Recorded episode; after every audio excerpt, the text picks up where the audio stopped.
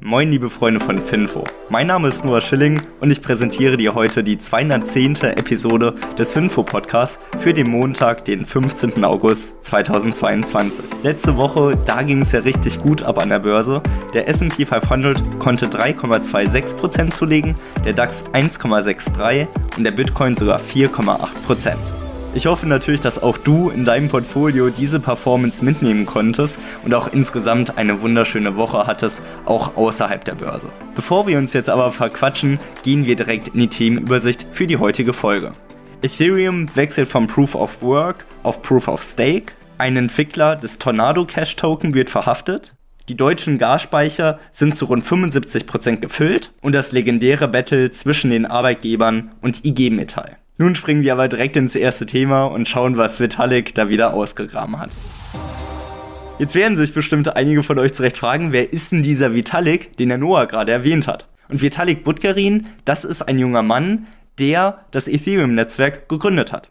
Und dieser hat jetzt bekannt gegeben, dass am 15. September ein Merge stattfinden soll als ein Software-Upgrade der Ethereum-Blockchain. Und das könnte das gesamte Netzwerk für immer verändern. Im Fokus des Merge steht, wie Transaktionen validiert werden sollen. Aktuell basiert hier Ethereum genauso wie auch der Bitcoin auf dem Proof of Work Algorithmus. Und das soll jetzt verändert werden, und zwar auf Proof of Stake. Innerhalb der Krypto-Community sorgt dieser Merge für eine gewisse Kontroverse. Um das zu verstehen, möchte ich euch erstmal erklären, was Proof of Work und Proof of Stake überhaupt ist. Proof of Work, auch abgekürzt mit POW, wobei das P und das W groß ist, das O ist klein, das ist die Funktion, wie unter anderem die Transaktionen auf dem Bitcoin-Netzwerk abgewickelt werden. Wie funktioniert das Ganze? Man hat hier verschiedene Layer. Einmal den Nutzer, der eine Transaktion durchführen möchte. Wir haben hier einmal die Nutzer, die eine Transaktion durchführen möchten, also einen Betrag X an Y überweisen wollen. Wir haben einmal die Miner, die diese Transaktion durchführen. Und wir haben einmal die Nodes, also die Notare,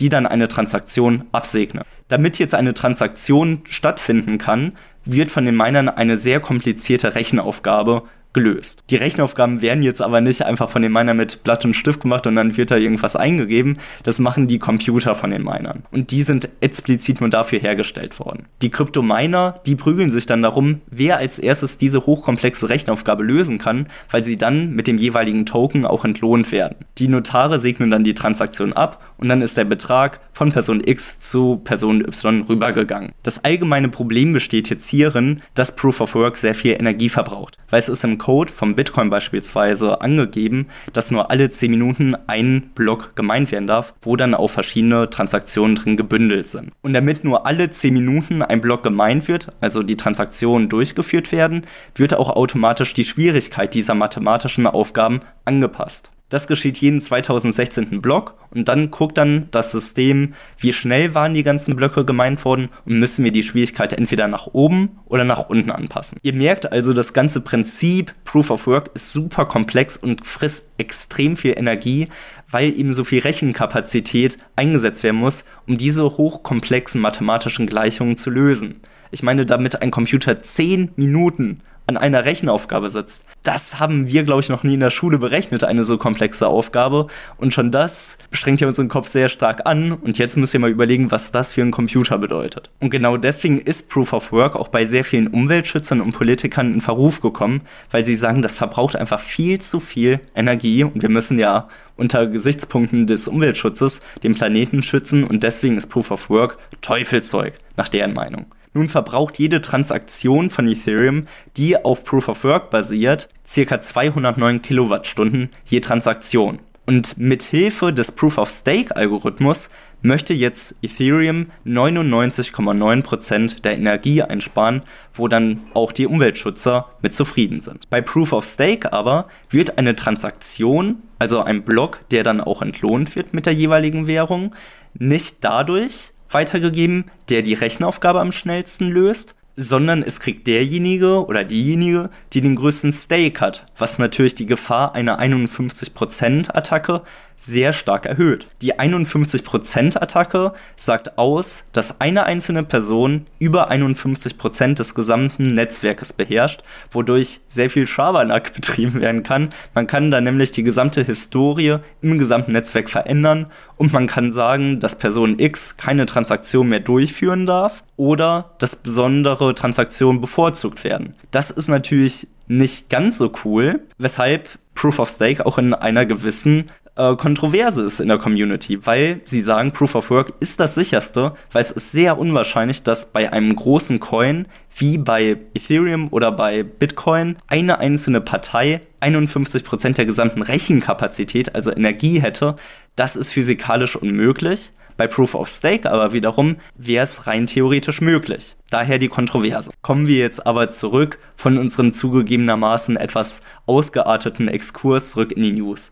Und zwar hat jetzt Anfang letzter Woche die letzte Testphase vor dem Switch begonnen und dieser Test nennt sich Gauli und wie gesagt, am 15. September ist es dann in etwa soweit. Ethereum goes Proof of Stake. Bleiben wir aber noch ganz kurz in der Kryptothematik. Und zwar hat Torn, der Token, am Freitag bis zu 24% verloren. Der Grund hierfür ist, dass ein Entwickler in Amsterdam verhaftet worden ist. Auch wenn der Name Tornado es vermuten lässt, Tornados Ziel ist es nicht, ein Bier möglichst schnell zu exen, sondern Kryptotransaktionen zu verschleiern. Bei Bitcoin und bei Ethereum ist es nämlich möglich, dass man sieht, von welcher Wallet ein Betrag zu einer anderen überwiesen worden ist. Wie genau Tornado das macht, das würde, glaube ich, den Rahmen dieser Folge sprengen. Wen es aber interessiert, dann können wir das ja gerne einmal in den nächsten Episoden einbauen. Was für euch hier aber relevant ist, ist, dass Tornado in den Staaten sehr erfolgreich war und hier eine der beliebtesten Plattformen für diese Verschleierung von Kryptotransaktionen ist. Jetzt wurde aber einer der Entwickler verhaftet und auch das US-Finanzministerium hat letzte Woche Tornado verboten. Der Grund hierfür ist, dass eine nordkoreanische Hackergruppe 625 Millionen Dollar bei einem Angriff gegen das Gaming-Projekt Ansec Infinity, was im März stattgefunden hat, erwirtschaftet hat. Ich kann mir aber auch vorstellen, dass dies nicht der einzige Grund ist, sondern es ist ja auch irgendwo wegen Geldwäsche relativ gefährlich, eine solche Plattform live zu lassen und da hat das US-Finanzministerium natürlich auch irgendwo berechtigte Sorgen. Haken wir aber nun das gesamte Kryptothema ab und kommen direkt zur Aktie des Tages, und zwar zur Okta.